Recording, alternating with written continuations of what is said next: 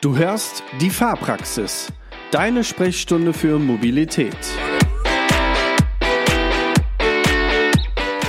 Hallo zusammen, ich habe mal eine Frage an euch. Habt ihr schon mal gespickt?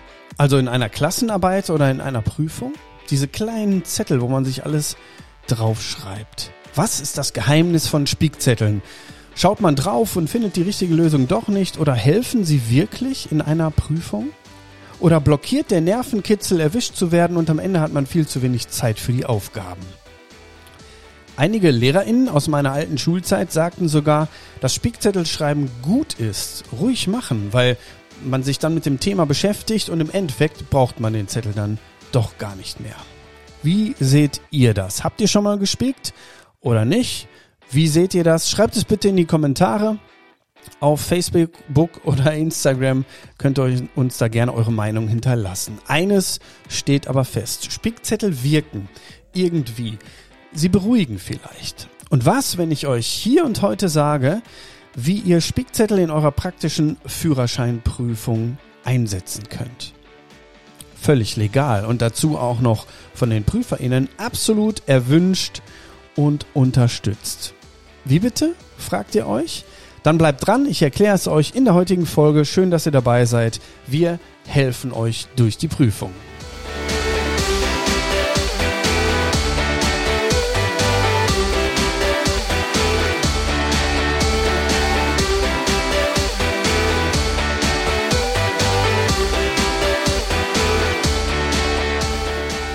Und damit herzlich willkommen in der Fahrpraxis. Willkommen zur dritten Staffel der Sprechstunde für Mobilität.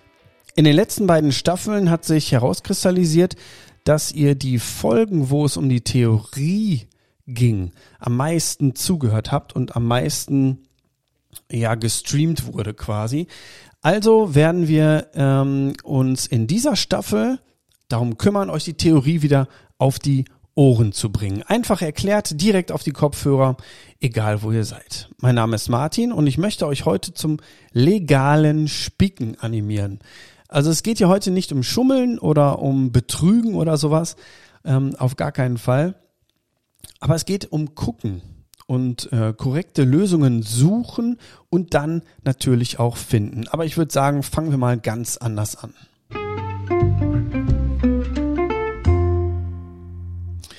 Laut Duden kommen AutofahrerInnen beziehungsweise KraftfahrerInnen ähm, mit den Gesetzen zur Regelung des Straßenverkehrs in Berührung. Das lese ich hier wunderschön ab.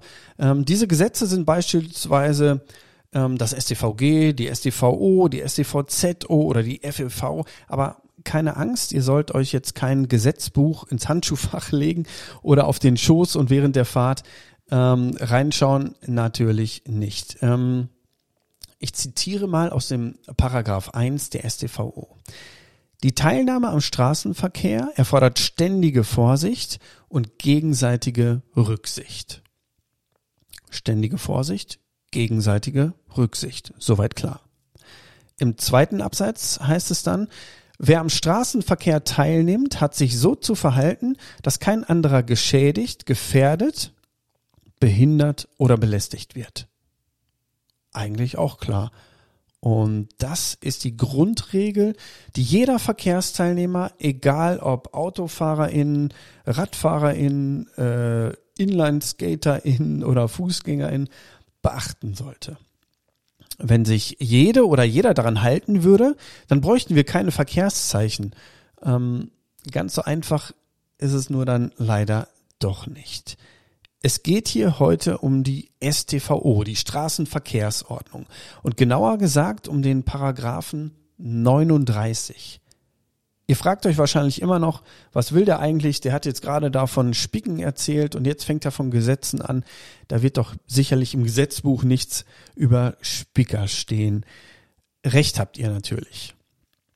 Aber im Paragraphen 39 der StVO sind die Verkehrszeichen geregelt die Straßenschilder oder wie ich sie heute nennen möchte, die Verkehrsspicker.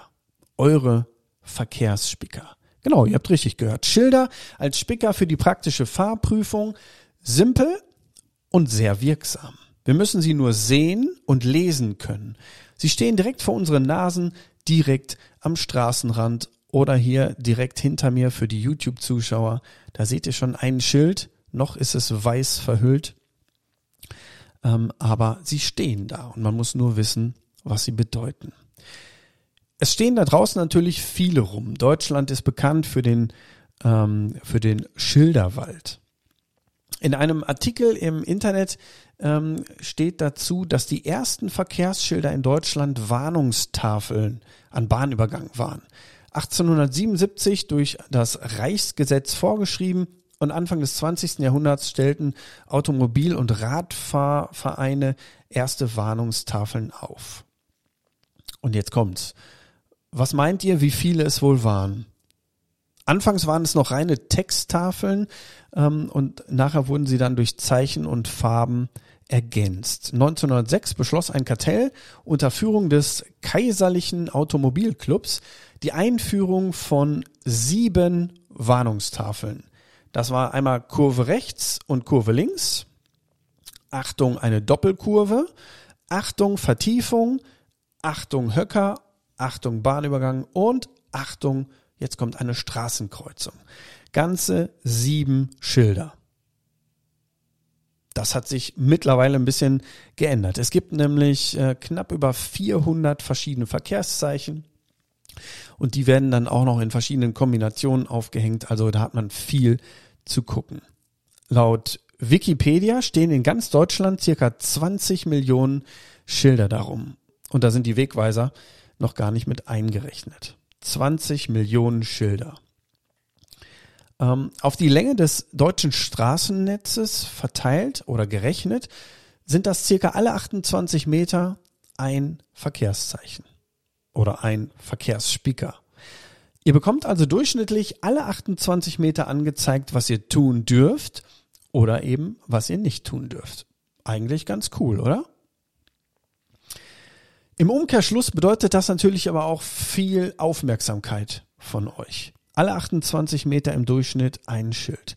Nehmen wir mal die maximale Höchstgeschwindigkeit in Städten. Die beträgt zurzeit ja noch 50 kmh. Ihr bewegt euch also sehr zügig auf diese Schilder zu.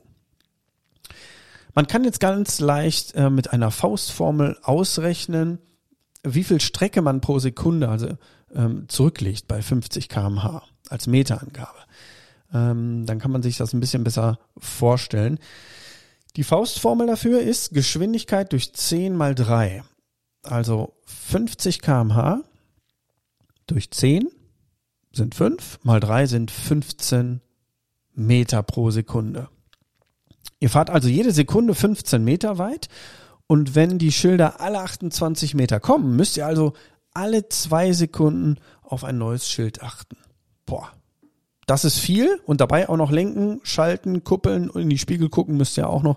Es gibt also demnächst viel, viel zu tun für euch und damit ihr das vernünftig ähm, hinkriegt und vor allen Dingen wisst, was die Schilder bedeuten, haben wir für euch in der, in dieser dritten Staffel vor, euch die Verkehrszeichen zu erklären. Hier hinter mir, wie gesagt, steht schon eins und ihr dürft mal sagen, welches Schild ihr gerne erklärt haben wollt.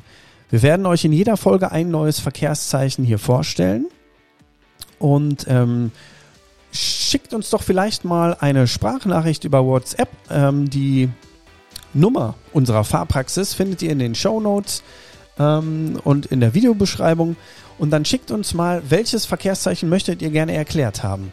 Ähm, wie gesagt, eines steht hinter mir, das werde ich demnächst enthüllen und euch dann hier erklären. Und wir hoffen, wir können euch damit einen kleinen, ja, eine, eine kleine Hilfe sein, eure praktische Prüfung zu bestehen und vor allen Dingen natürlich auch nachher im Straßenverkehr viel sicherer durchzukommen.